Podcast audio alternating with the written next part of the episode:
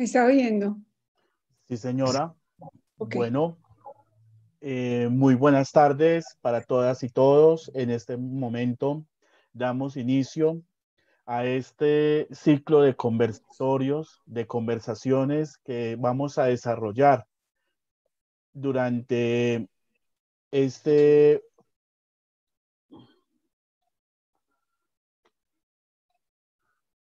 durante cuatro jueves entre las 5 y las 6 de la tarde, donde tendremos la participación de académicos que trabajan temas de familia y que sin lugar a dudas tienen para conversar con nosotros reflexiones en relación a lo que estamos viviendo hoy en estos tiempos de pandemia, de confinamiento, de distanciamiento social, como lo menciona la profesora María Cristina, quien ha sido muy activa en este tiempo reflexionando sobre el lugar de la familia, sobre cuáles los retos que se enfrenta la familia en estos tiempos de pandemia, pero también de ese enclave institucional, donde cada vez encontramos discursos institucionales que se reciclan alrededor de familia con relación a cuál es la responsabilidad cuál es el lugar que tiene que ocupar la familia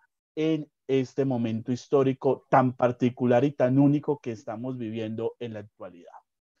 Para mí es un gusto poder compartir con ustedes el día de hoy con una de nuestras maestras, la maestra María Cristina Palacio. Antes de hacer la presentación a ella, quiero presentarme. Mi nombre es Germán Darío Herrera Saray, docente investigador del Departamento de Estudios de Familia integrante del grupo de trabajo Claxo Luchas Antipatriarcales, Familias, Géneros, Diversidades y Ciudadanías, y una persona que siempre ha estado interesada en los temas de familia. Sin lugar a dudas, pues de la mano de una de las maestras, como es la profesora María Cristina, quien desde la formación en pregrado me acompañó en mi proceso, pero también en aumentar esas ganas y esa pasión, como ella lo llama, por investigar familia en este caso. Entonces, para mí es un gusto presentar a la profesora María Cristina Palacio, docente investigadora jubilada del Departamento de Estudios de Familia de la Universidad de Caldas, quien a pesar de su jubilación sigue siendo activa en los temas de familia, con una amplia trayectoria en investigación, pero también con unas reflexiones muy interesantes y muy pertinentes para estos tiempos de pandemia. Bienvenida, profesora María Cristina.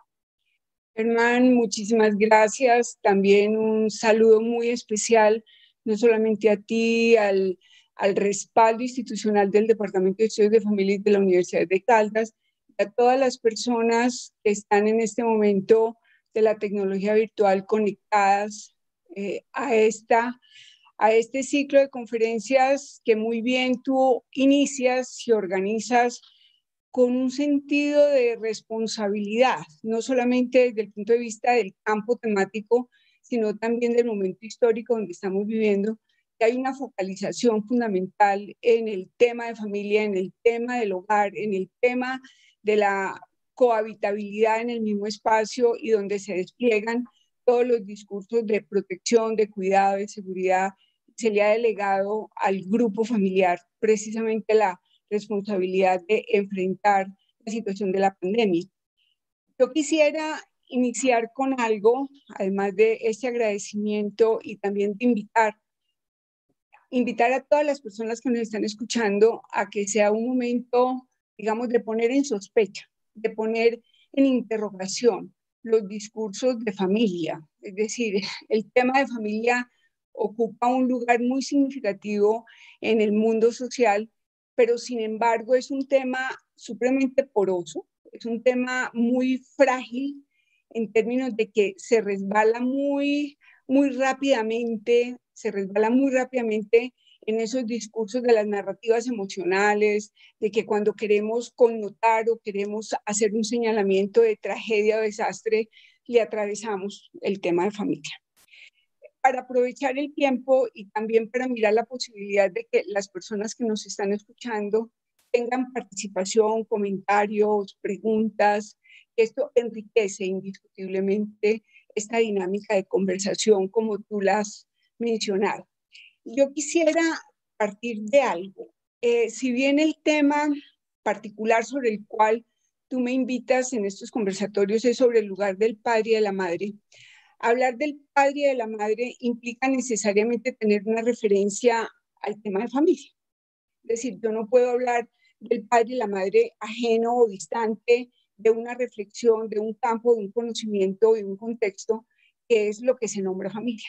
Y de ahí, de entrada, yo quisiera poner una primera pregunta, y una primera pregunta de reflexión para todas las personas que nos están escuchando. Y es cuando hablamos de familia, ¿qué implica? ¿Qué implica nombrar familia? ¿Qué implica esa palabra que es tan cercana, que es tan presente, digamos, en, las, en los enunciados, en las conversaciones cotidianas, qué significa nombrarla y sobre todo desde dónde nombramos la palabra familia. Yo quiero hacer esta precisión y un poco desde la lógica académica, uno podría decir que es una especie de episteme, de, episteme, de interrogar el conocimiento que se tiene de familia porque como el tema de familia es tan poroso y es tan resbaloso y es tan frágil emocionalmente, tenemos como dos caminos. O lo mencionamos, lo nombramos, lo abordamos desde el saber experto que dan las diferentes disciplinas, tanto del campo de lo social como del campo de lo clínico, eh, la psicología, la medicina, la biología, eh, la genética, hablan de familia y específicamente en el campo social, pero también hay una particularidad y es que el tema de familia, por el lugar que la familia ocupa en el mundo social, también ocupa un lugar muy importante en el discurso lego, en el, en el sentido común. Entonces, se instalan unas apreciaciones de carácter moralista, de carácter religioso, de carácter ideológico, que abordan precisamente el tema de familia, dándole esa connotación. Entonces, en este marco, mi primera invitación es precisamente a que reflexionemos un poco en la necesidad de hacer una distinción y una precisión conceptual. O sea, ¿qué nombramos? Cuando nombramos familia, ¿qué estamos nombrando? Y cómo en ese contexto de nombrar familia localizamos, situamos el tema del padre y la madre. Eso me recuerda un poco, profesora María Cristina, a esa discusión que usted daba cuando se le ponía el artículo la o se le agregaba la S eh, para hablar de familias. Eso sería muy interesante entonces poder comenzar también a, a desminuzar este, este planteamiento de lo que usted está denominando cómo se nombra la familia. Me pareciera entonces que esto nos hace replantear un poco lo que en la academia se venía estructurando sobre el reconocimiento de las familias. Y entonces si no le poníamos la S, entonces ya entrábamos en observancia y casi en cuestionamiento por ello. Qué interesante sería que pudiéramos conversar un poco en esa ampliación de lo que verdaderamente está nombrando la palabra familia y eso cómo lo podemos encadenar a lo que hoy institucional, gubernamentalmente, le estamos entregando a la familia en tiempos de pandemia. Muy bien, yo voy a poner varias cosas frente a la, a la pregunta que tú me estás haciendo.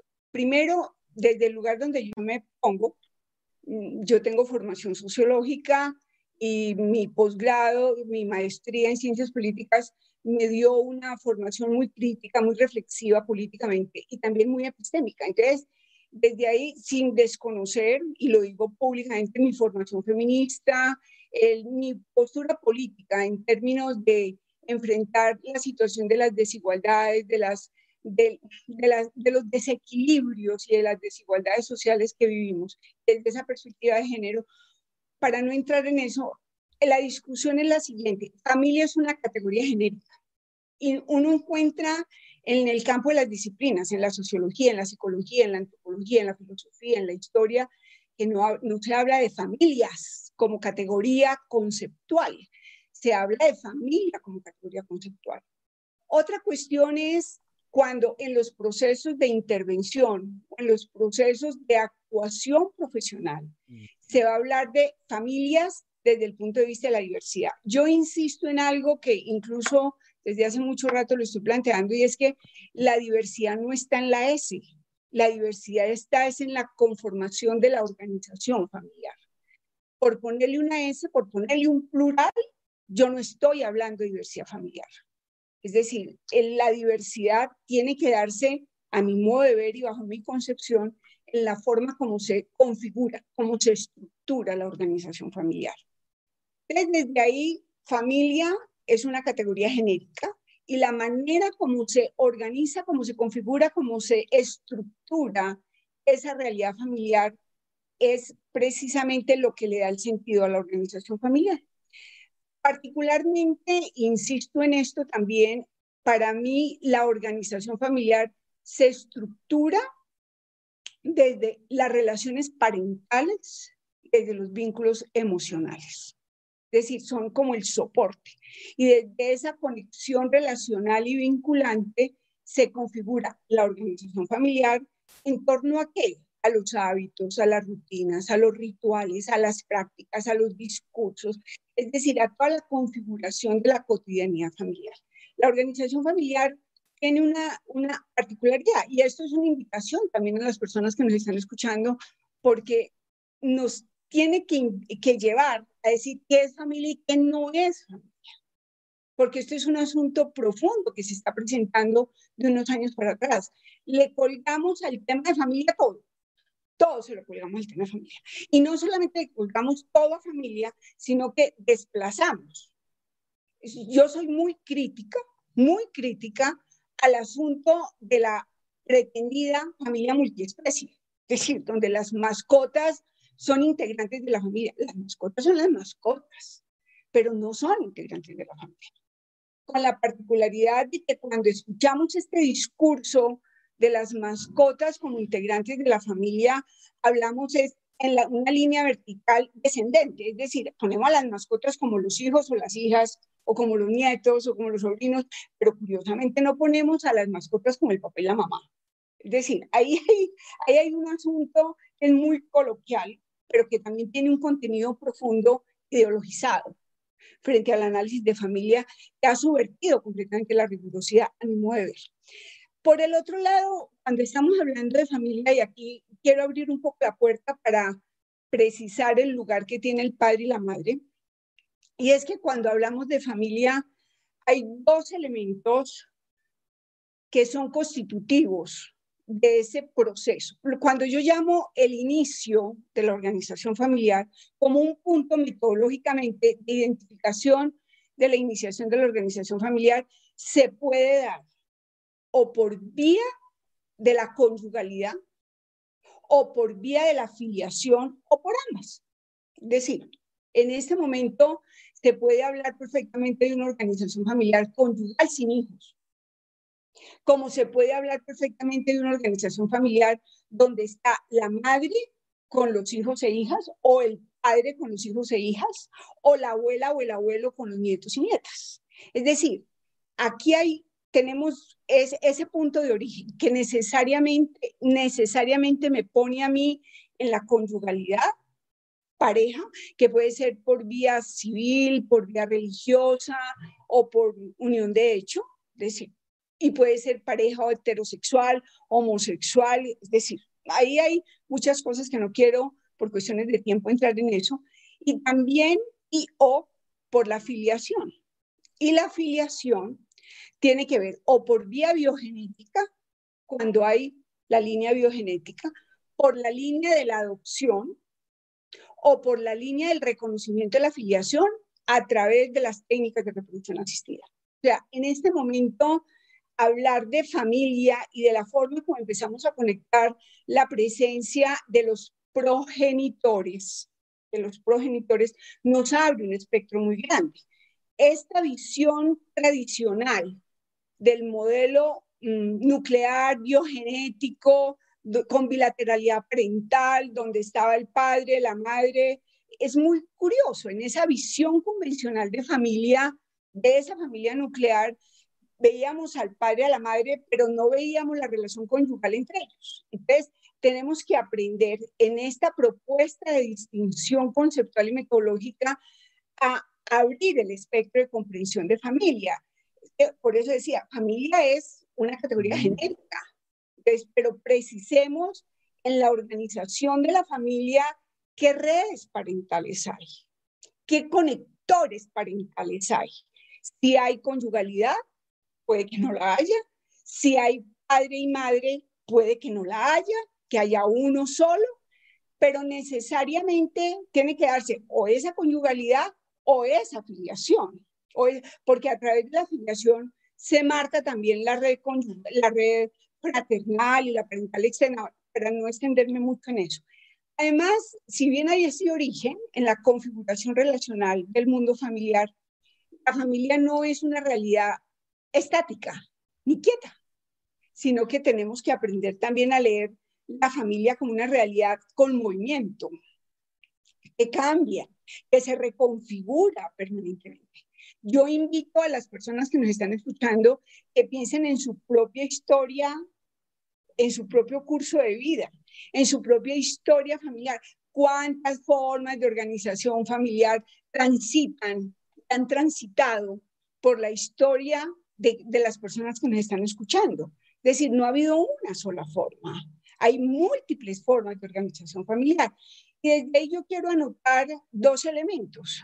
Yo puedo hablar de ese movimiento de la organización familiar como acogimiento, o sea, de llegada, y de llegada por vía biogenética, por adopción, por reproducción asistida, o, pero también hay desprendimiento.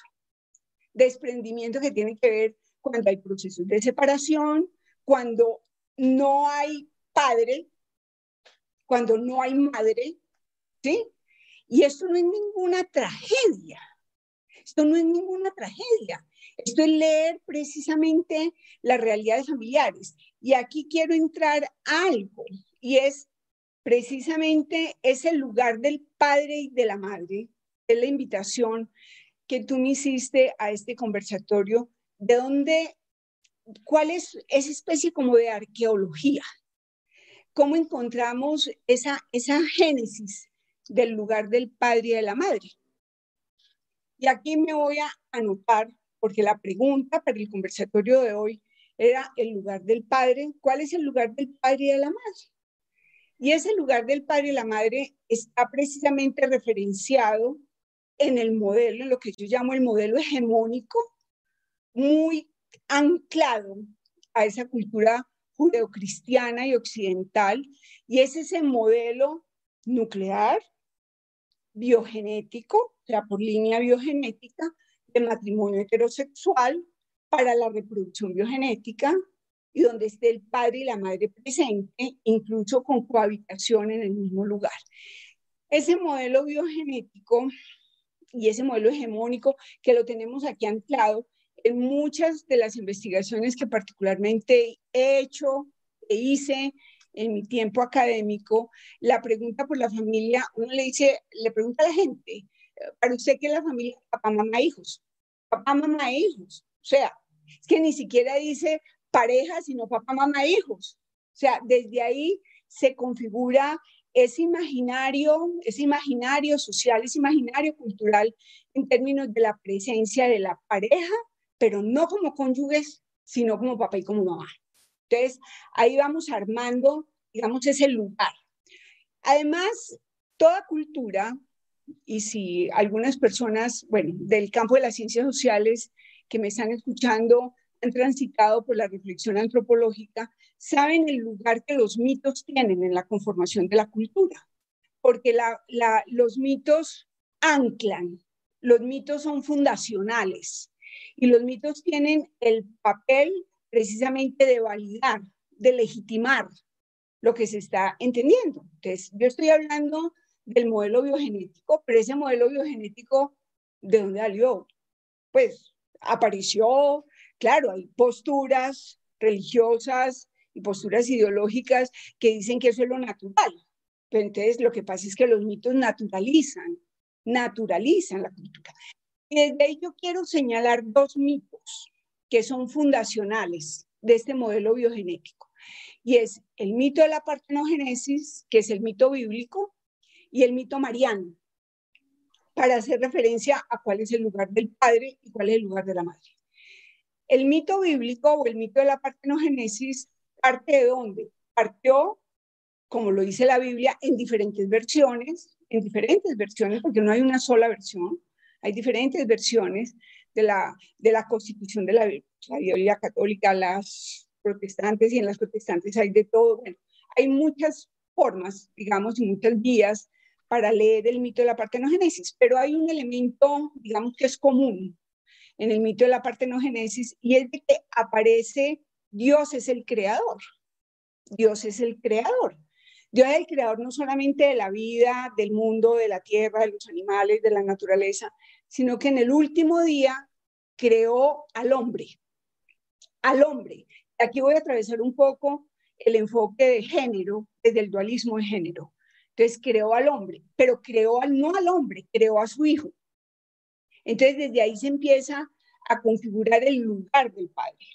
El padre como creador, el padre como proveedor genético. Entonces aparece el padre y aparece el padre como el anclaje de lo que conocemos ya posteriormente como el patriarcado. Es decir, el patriarcado se organiza en términos de la figura real y simbólica del padre. Entonces, ese padre que es el proveedor, ese padre que creó la figura de Adán desde el mito de una bola, de, de una bola que le puso su, su soplo sagrado de barro, de barro y que con su soplo sagrado crea a Adán. Entonces, Adán aparece como su hijo, directamente relacionado con el Padre, que es el Dios creador.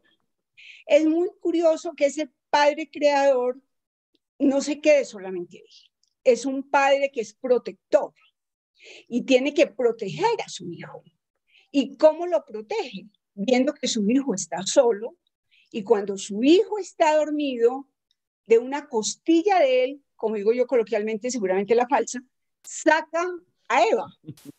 Estamos hablando del mito. Saca a Eva. Entonces, Eva aparece como la representación de la mujer, pero la representación de la mujer como hija del hombre por partida doble, porque es hija de Adán y Adán es hija, es hijo de Dios. Entonces, desde ahí, desde ahí aparece Eva, aparece la mujer, aparece la mujer y aparece entonces, se va configurando ese, ese marco de ese padre eh, que, produjo ese hijo, de que lo protege, ese padre normativo, que ya como son dos, como es Adán y Eva, ya es un montón. Entonces, desde ahí hay que poner normas. Entonces, le dice, indica todas las reglas para vivir el paraíso. Estoy invitando a que leamos simbólicamente esto. Entonces, desde ahí pone normas. Adán y Eva, y especialmente a través de la Eva, es decir, se come la fruta prohibida, hay un padre castigador. Y ese padre castigador los expulsa del paraíso. Y no solamente los expulsa del paraíso, sino que los condena a pagar el pecado original. Y los condena ¿cómo? Diciéndole a Adán que tiene que trabajar con el sudor de su frente y a Eva que tiene que sufrir los dolores del parto para tenerle los hijos a Adán. Entonces, se va configurando ese mito frente al padre, el padre proveedor, el padre protector, el padre normativo, el padre castigador y el padre perdonador. Porque es que aparece también el mito, y esto está a través de los patriarcas, eso lo dice la Biblia, Abraham va a sacrificar a su hijo. Y va a sacrificar a su hijo y posteriormente en toda la historia, digamos, del sacrificio de Jesucristo, Dios, en el mito, Dios sacrifica a su Hijo para redimir el pecado de la humanidad. Entonces, un poco ahí se va configurando desde el punto de vista del mito de la partenogénesis el lugar del Padre. Un padre magnífico es un padre sabio, es un padre de origen sagrado. ¿Qué pasa con la mujer? y cómo llegamos al mito de la madre, es decir, cómo se arma el mito de la madre. Entonces, claro, desde el mito de la partenogénesis no aparece la madre, aparece la mujer. Y aparece la mujer con el riesgo, con el peligro, es que ella fue la seductora, ella fue la que llevó a Dana que se comiera el fruto prohibido, y desde ahí tienen que cumplir, digamos, con el castigo el padre de ser expulsados y de que ella va a sufrir y que tiene que llorar y, mejor dicho, parirá con dolor. los hijos de Adán. Y ahí hay una sentencia cultural, y hay una sentencia cultural que va generando precisamente una situación muy complicada, porque por un lado está el Padre Sagrado, pero entonces el lugar de la madre. El lugar de la madre se, se arma un rollo con el lugar de la madre, porque la madre tiene su lugar desde la mujer, pero es un lugar que, que fue interdicto en el pecado original. Y fue interdicto en el pecado original señalándola de pecadora, señalándola de seductora y encerrando la sexualidad de la mujer. Y encerrando la sexualidad de la mujer en el matrimonio, si usted transgrede ese, esa institucionalidad del matrimonio, tiene dos opciones. Y puedo decir una palabra así horrible en redes, pues ustedes me disculpan, pero la opción de la mujer desde el mito de la partenogénesis fue casarse, instalarse en la sacralidad del matrimonio, la conyugalidad sagrada, o tener la opción de ser una puta o una bruja. Es decir, como transgresión de la institucionalidad sagrada. ¿Qué pasa? Precisamente entonces tenían un enredo con la mamá. Pues, ¿qué vamos a hacer con la mamá? ¿Qué vamos a hacer con la madre? Y aparece el mito mariano. Y el mito mariano es el que pone precisamente a la madre, sobredimensiona a la madre. Y sobredimensiona a la madre precisamente alejándola completamente de lo terrenal del pecado de la sexualidad. Por eso aparece la Virgen María como la primera mujer que le es negada su sexualidad. Aparece la Virgen María fecundada por el Espíritu Santo. Entonces, desde ahí hay una sobredimensión. Y no solamente eso, sino que María como madre asciende a los cielos virgen. Entonces, desde ahí se sacramentaliza el lugar de la madre. Y en esta cultura judeocristiana tiene un lugar fundamental. Es decir, tenemos una sobredimensión. Tenemos una sobredimensión de la madre a tal punto que lo sabemos en Colombia, el Día de la Madre, que es un día de comercio, es un día mercantilizado y es un día por excelencia del capitalismo emocional, es el día donde se dispara el sistema de alertas para la policía. Porque es el lugar de más infracciones y de situaciones. No vamos muy lejos, no solamente el de la madre, ahora en el del padre, es este domingo. Tenemos en el contexto del confinamiento y de la pandemia, ¿qué tenemos? No solamente mañana tenemos el día con IVA, sino que hay ley seca. Desde mañana en la noche, desde el sábado hasta el martes. Pero es que en este caso, en este caso, profesora María Cristina, pareciera que el contexto de la pandemia visualizar entonces, para disminuir en las cifras, para disminuir los datos de eh, riñas y de muertes por estos días, entonces justificamos el, el toque de queda o, o, el día de, la ley seca. o la ley seca para de esta manera entonces disminuir en cierto grado el número de casos que pueden suceder eh, eh, a, a, causa de estas celebraciones. Pero ahí me parece que es muy interesante lo que usted plantea, profesora María Cristina, porque entonces esto está llevando a que modifiquemos ese concepto de los rituales. O sea, esos rituales que se vivían en la familia, cotidianamente como era el Día de la Madre, que todos iban y celebraban en familia, que salían a comer en familia. Ahorita todo cambió por el contexto de la pandemia. Entonces, en este lugar de los padres y de las madres, y más en el medio de la celebración del Día del Padre, del Padre amado, del Padre protector, aunque sea un violento, ¿cómo se va a mm. modificar ese tema en los rituales? ¿O cuál sería la lectura que entonces podríamos hacer nosotros frente a estas nuevas realidades que nos pone la pandemia el autoritarismo de los gobiernos y el nuevo panóptico que se nos comienza a visualizar en esta nueva sociedad, en la sociedad de la nueva normalidad. Precisamente, precisamente por eso yo sigo validando eh, tan significativamente estos espacios de conversación. Y la responsabilidad crítica de leer lo que hay, de interrogar la naturalización de las cosas. Es que yo, yo me inquieto mucho desde hace mucho rato de esa narrativa emocional de familia. Entonces, tú decías, el día de la madre, el día del padre, salen a comer, se dan regalos. Curiosamente, y esto ha sido muy convencional, aunque ha ido cambiando, pero muy convencionalmente, el día de la madre se le regalaba a la mamá la olla, la lavadora, la licuadora, la plancha, y al papá se le regalaba la corbata, la cigarrera, la botellita de licor. Es decir, ahí, hasta ahí se marca esa estructura jerárquica precisamente que nos pone en el asunto del lugar del padre y de la madre, en este modelo convencional sacralizado que mencionaba yo en los mitos. Tú decías algo, los ritos, claro, los ritos, los rituales, los cambios no se producen de la noche a la mañana. Por eso la importancia de este conversatorio y de la generación de interrogantes, de la generación de sospechas. Yo soy por formación, por formación soy sospechosita y yo siempre me pregunto qué hay detrás de lo que se produce. Más que hacerle el juego a la naturalización, le interrogo la naturalización y pongo, bueno, es lo normal, a la es lo normal.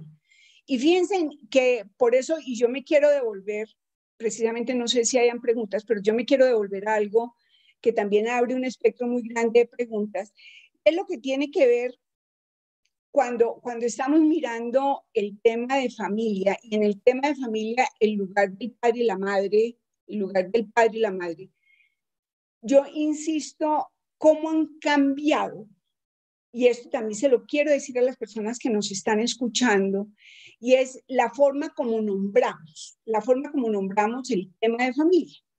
Vea, en este momento, y yo lo voy a contar muy anecdóticamente, para no ser tan academicista en este conversatorio, yo recuerdo que hace muchos años yo decía, es que tenemos que hacer una distinción, el padre, pues hay, hay, padres que no paternan, hay padres que no generan, y muy en la lógica del análisis del patriarcado, y poníamos unas distinciones, por ejemplo, proveedores genéticos. A mí me decían, ay, me hace usted tan dura a veces esa denominación de proveedor genético. Claro, es decir, este país, y no solamente este país, el mundo entero, especialmente la cultura judeocristiana, está llena de proveedores genéticos, de proveedores genéticos, que no son padres ni madres. Incluso, ¿cómo valido yo esa, esa dimensión del proveedor genético? Un proveedor genético que no es el padre y que no es la madre, lo estamos viendo en este momento en los procesos de reproducción asistida. Lo estamos viendo cuando hay la opción de una reproducción asistida con material genético de terceros o con material genético de un, de un otro o de una otra que no es mi pareja y que yo la desconozco completamente. Entonces, cuando yo mencionaba ahora que para mirar el padre y la madre, leamos también la dinámica familiar, leamos que no necesariamente tiene que estar precedida por la conjugalidad de Adán y Eva, instalada en el mito, sino que se abren otras posibilidades. La reproducción asistida nos está poniendo progres genéticos, que no necesariamente son padres, que no necesariamente son madres. Es que el parentesco no es por sangre.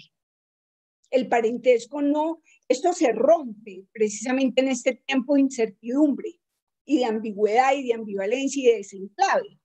Es decir, es que el parentesco, el parentesco por consanguinidad no es por no es por los fluidos humanos. Es decir, hay otras dinámicas y otros procesos culturales y legales que definen precisamente el parentesco. Es, ¿qué, ¿Qué se abre, digamos, en, la, en esa denominación, en esa forma de nombrar para, para ubicar el tema del padre y de la madre? Hay proveedores genéticos, hay padre y madre biológica, hay padre y madre biológica, aunque aquí me voy a detener un poquito. En el marco de la legislación colombiana se reconoce la madre, incluso se plantea que se reconoce quién es la madre biológica, porque en el marco legal, si me está oyendo alguna estudiante o profesional del derecho, en el marco legal se sabe quién es la madre, quién es la madre biológica, porque la madre biológica es la que da luz y es la que está, digamos, reconocida por el sistema de salud. no se sabe quién es el padre.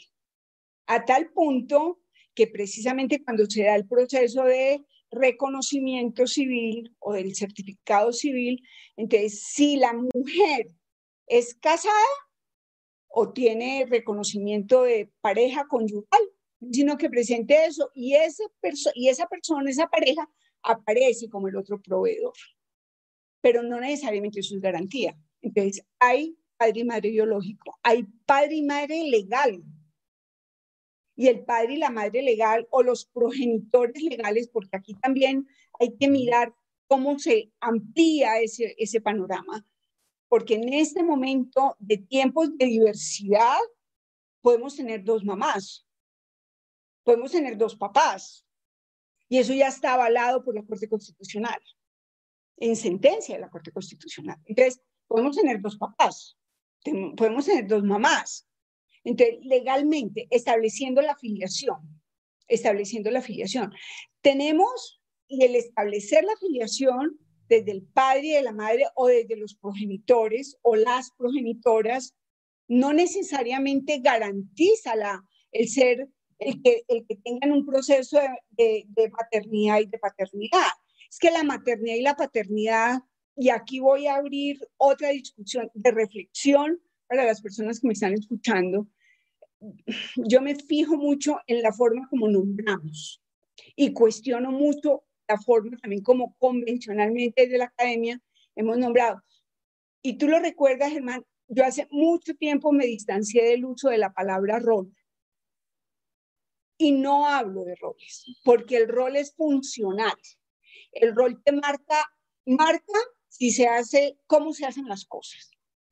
Y yo propongo que leamos más desde la categoría del lugar parental, del lugar social, teniendo en cuenta que los lugares se construyen, las interacciones. Es que yo soy mamá pues porque tengo un hijo. ¿sí? pero el hecho de que yo sea mamá porque tengo un hijo no quiere decir que esto me garantice mi maternidad. La maternidad es un proceso relacional, relacional. Yo lo recuerdo anecdóticamente. Cuando mi hijo estaba chiquito, le preguntaron, él decía en el colegio, es que yo le estoy enseñando a mi mamá a ser mamá. Y era, pues esto era un atropello. Indiscutiblemente eso qué tiene que ver, es la dinámica relacional que hay.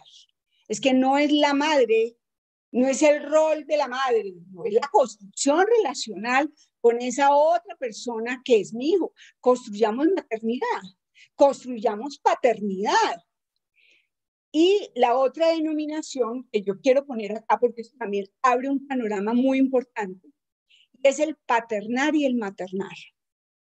Esta figura y esta denominación del paternar y el maternar fue el resultado de una investigación que hicimos de familia transnacional con otras profesoras del departamento y con otras universidades, la Nacional, la del Valle, la de Antioquia, la de Cartagena, donde precisamente mirábamos eso, mirábamos es que la madre se va, el padre se va y estos hijos y estas hijas quedan al cuidado de otros parientes. Ese estar en el cuidado de otros parientes es lo que nosotras denominamos el paternar y el maternal. En otra investigación que hice con Alba Lucia Marino, otra profesora de la Universidad de Caldas, sobre el abuelazgo, hay una figura que hizo, a mi modo de ver, hizo muchísimo daño acá y que tiene que ver también como con este anclaje de la figura del padre y de la madre en estos tiempos. Y es cuando el, el chico, la chica, están siendo criados por la abuela o por el abuelo o por otros parientes. Entonces, yo recuerdo que en el 2009, la Procuraduría, con Ordóñez a la cabeza, hizo una encuesta aquí en el eje cafetero y en la revista Semana salió en primera página 50 mil niños del eje cafetero huérfanos de padres ausentes vivos. Entonces, es un estigma, es una estigmatización profunda y que está validando precisamente solamente el modelo biogenético de la familia. Entonces, como la madre se fue, como la madre es migrante o como el padre es migrante y entonces este hijo o esta hija están siendo criados por la abuela, por el abuelo, entonces son huérfanos. oponen el tema de la desintegración de la familia y les marca ese estigma. La investigación de Adriana, de Adriana Zapata es hermosísima por eso, es decir, cómo se mantienen esos vínculos y no porque la mamá o el papá estén en otro lado. Es decir, desde ahí a mí sí me parece eh, que, que todo este marco de referencia nos tiene que dar un lugar de reflexión crítica sobre el mundo familiar, sobre el hecho de que es que la familia no es la unidad sacrosanta, es que la familia es un escenario de construcción relacional. A la familia hay que leerla políticamente, a la familia hay que leerla críticamente, a la familia hay que darle ese sentido de reconocimiento de la diversidad.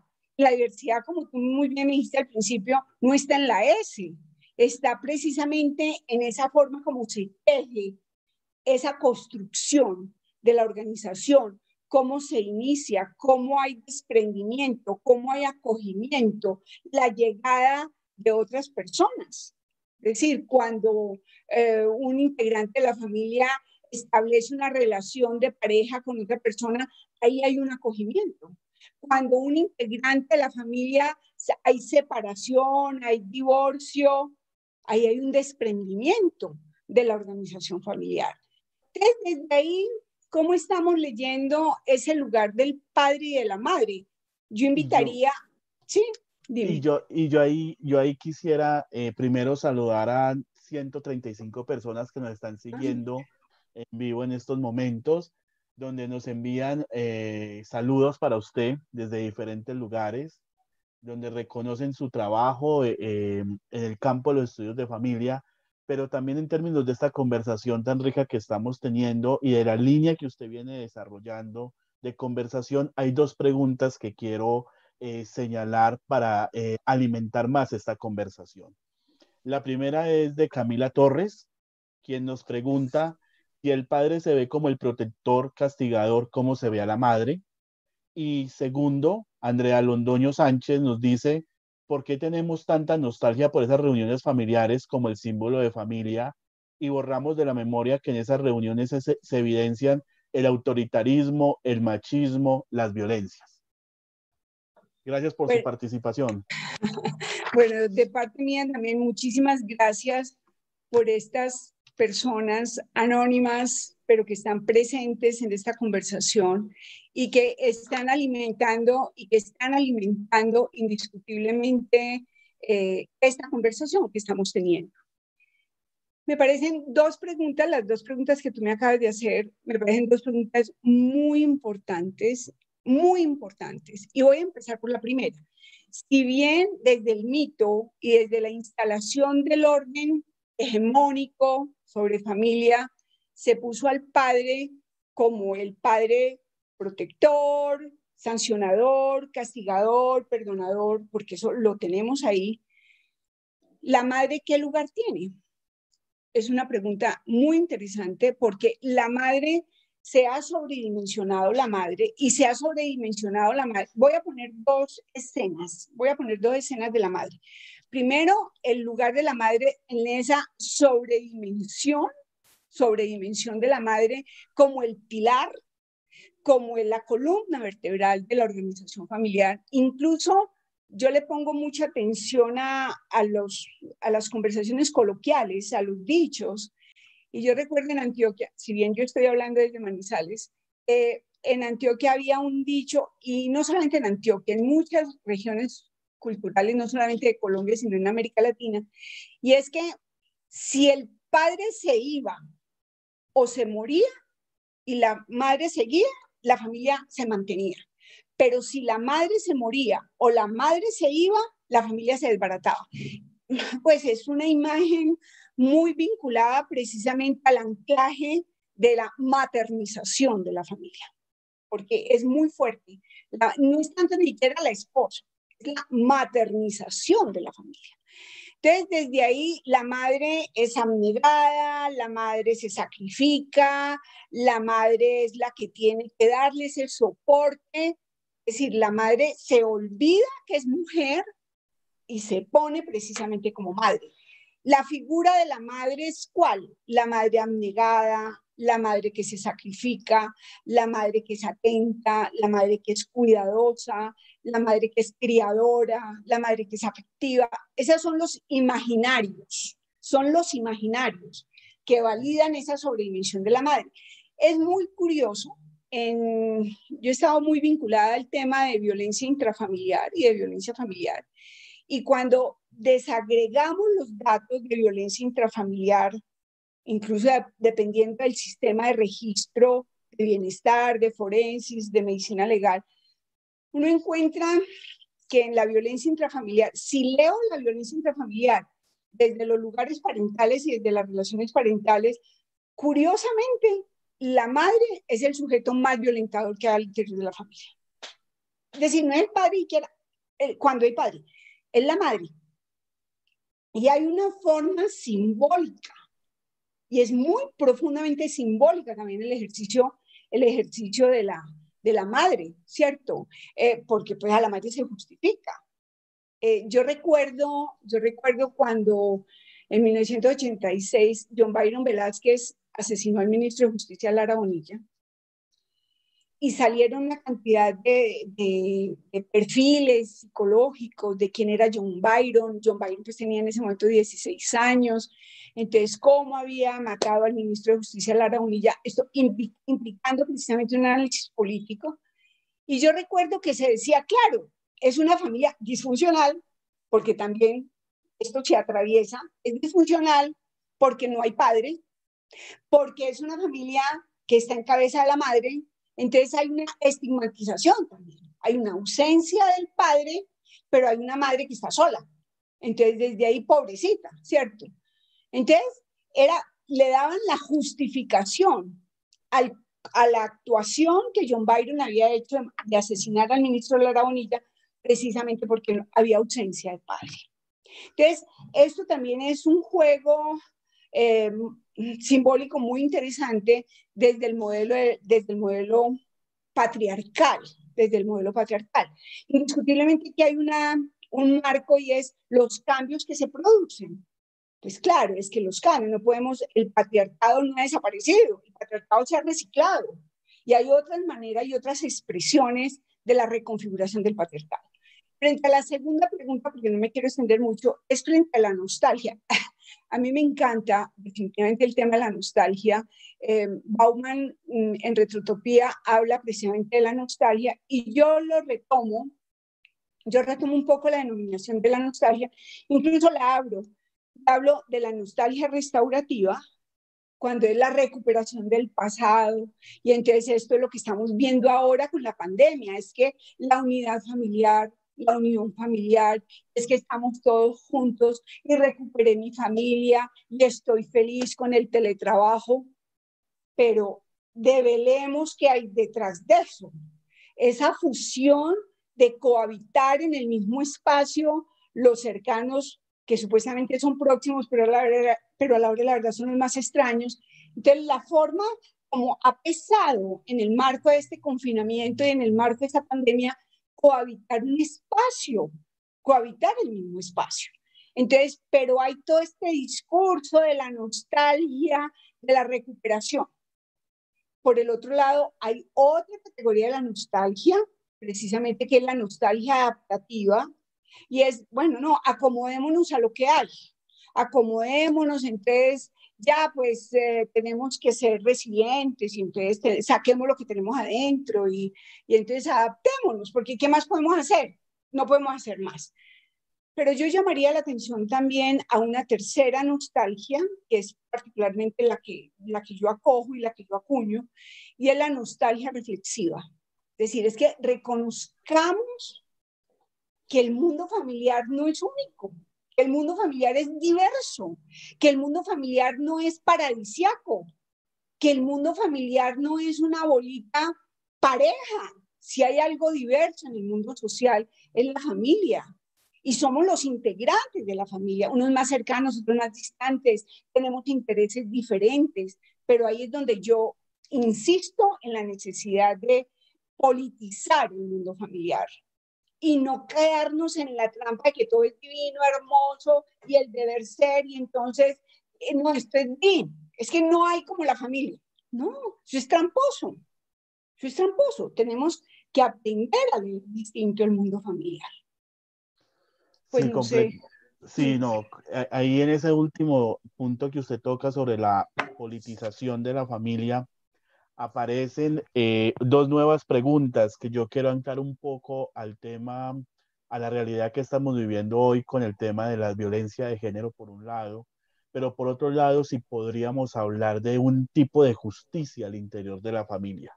Y yo creo, quiero anclar esos dos temas con las dos preguntas eh, que nos envía una Dayana Giraldo y otra Jessica Alejandra Salazar Torres.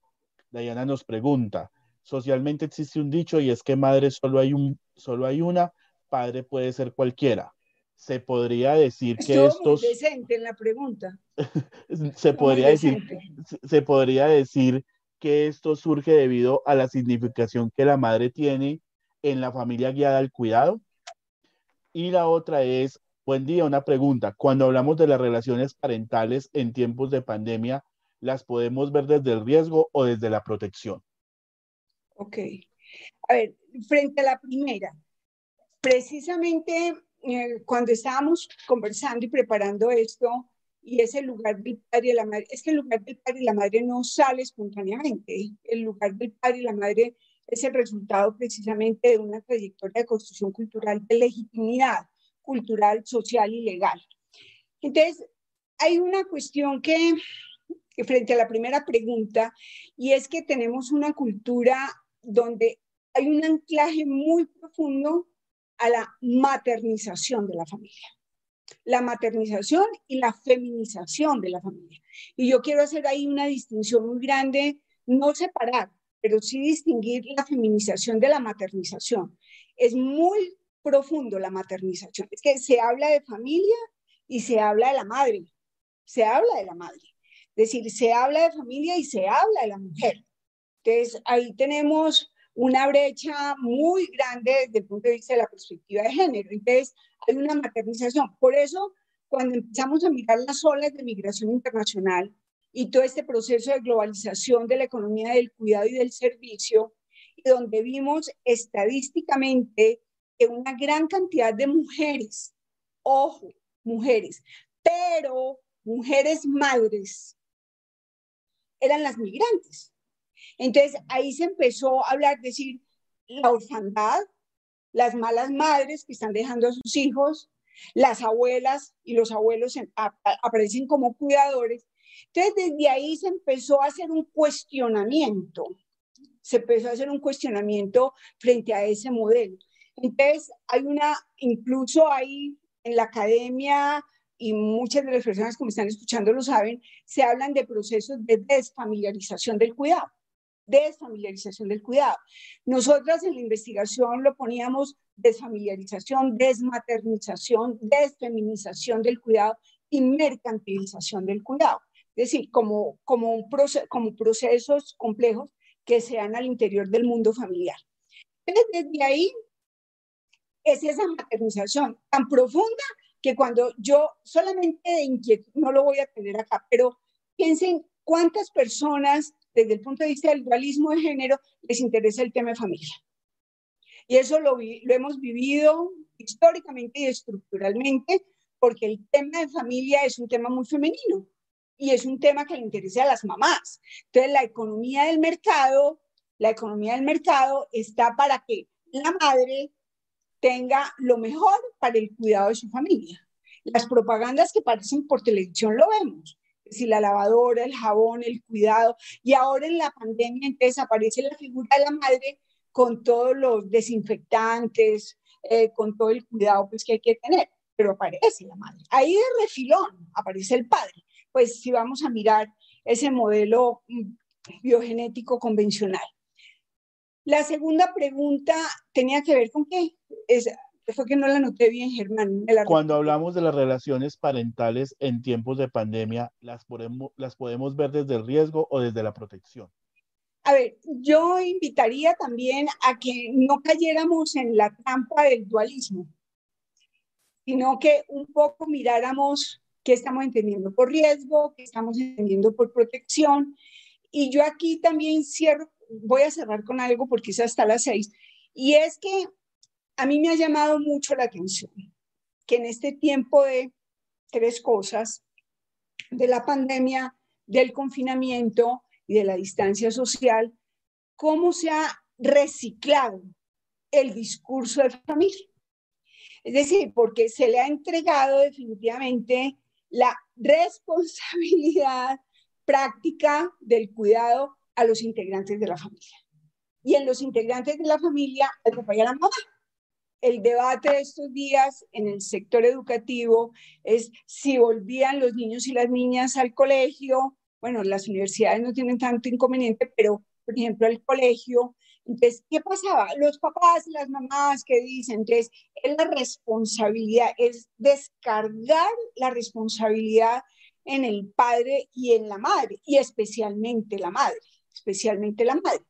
Entonces, desde ahí hay un asunto de que yo no miraría incluso desde el riesgo, porque la pandemia nos ha puesto, o el virus más bien, nos ha puesto que todos los seres humanos, es decir, todos los seres humanos estamos en riesgo. La vulnerabilidad como humanos que tenemos, aquí sí no hay ninguna distinción ni de color, ni de lugar social, ni lugar económico. Es decir, tenemos un riesgo enorme. El problema no es el riesgo, el problema son las consecuencias del riesgo. Y las consecuencias del riesgo están en dónde? En el sistema de salud, la salubridad pública. Está precisamente todo este discurso de las personas adultas mayores. No porque yo sea una persona vieja, yo soy una mujer vieja. Pero indiscutiblemente es el asunto de nos han puesto como abuelito y abuelitas. Yo no soy abuela. Yo no soy abuela. Pero entonces lo meten a uno en esa narrativa emocional, que es completamente tramposa, que es juego precisamente del dispositivo de la familia. Y que tiene que ver con que ahora los abuelos y las abuelas, las personas adultas mayores, interdictas demográficamente. Pero también es muy interesante ver cómo en la pirámide poblacional la pirámide se ha invertido completamente.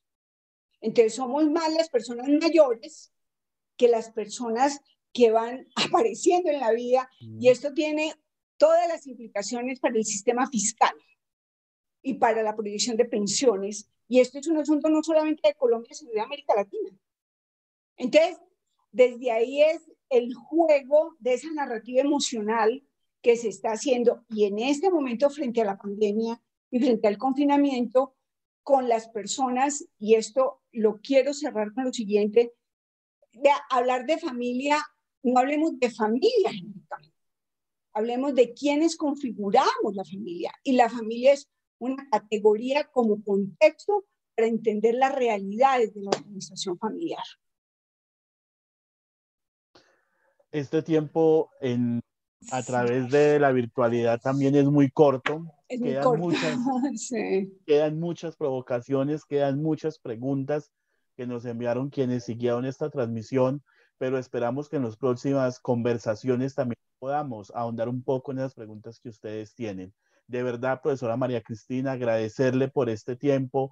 Siempre que la escuchamos son malas provocaciones, malos interrogantes que quedan frente al tema de familia, pero sin lugar a dudas también nos muestra desde, un, desde una perspectiva política, desde una perspectiva ética, desde una perspectiva académica, la importancia que tiene estudiar familia y cómo esto va a generar resonancia en la sociedad civil, en las instituciones y en los gobiernos, que tienen que darle el lugar que merece la familia.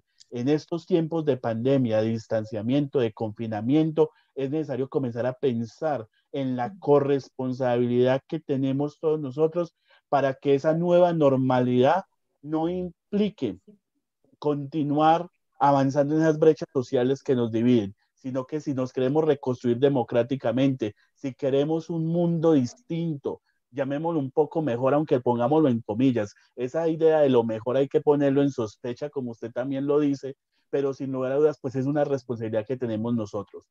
A todos ustedes, no lo olviden, el próximo jueves nos encontramos para hablar con Adriana Zapata Martínez sobre las relaciones y los vínculos familiares a través de la virtualidad en tiempos de pandemia. Hoy hablamos sobre el lugar de los padres y de las madres, que sin lugar a dudas también tiene que ver directamente por cómo ellos también han tenido que resignificar ese lugar y ese papel y, eh, en términos de los vínculos y las relaciones que se crean a través de la virtualidad y más aún cuando tienen que desarrollar el trabajo, tienen que ser padres, tienen que ser cuidadores y ahorita ser extensión del sistema educativo que se está generando a través de la virtualidad.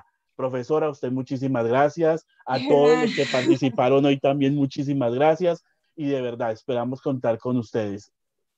Germán, muchísimas gracias a todas las personas que nos acompañaron, que me escucharon y que preguntaron. Mil gracias es por compartir esto e indiscutiblemente por generar, y ratifico lo que Germán está diciendo, es que la familia no es la célula básica de la sociedad.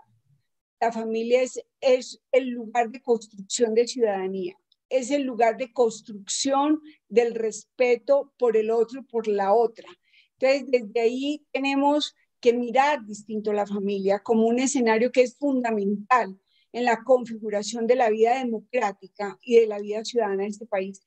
Muchísimas gracias para todas las personas que nos escucharon y bueno, sigamos transitando este camino porque indiscutiblemente tenemos la capacidad de construir la vida que tenemos que construir. Muchísimas gracias a todas y a todos. Germán, a ti. Muchas gracias.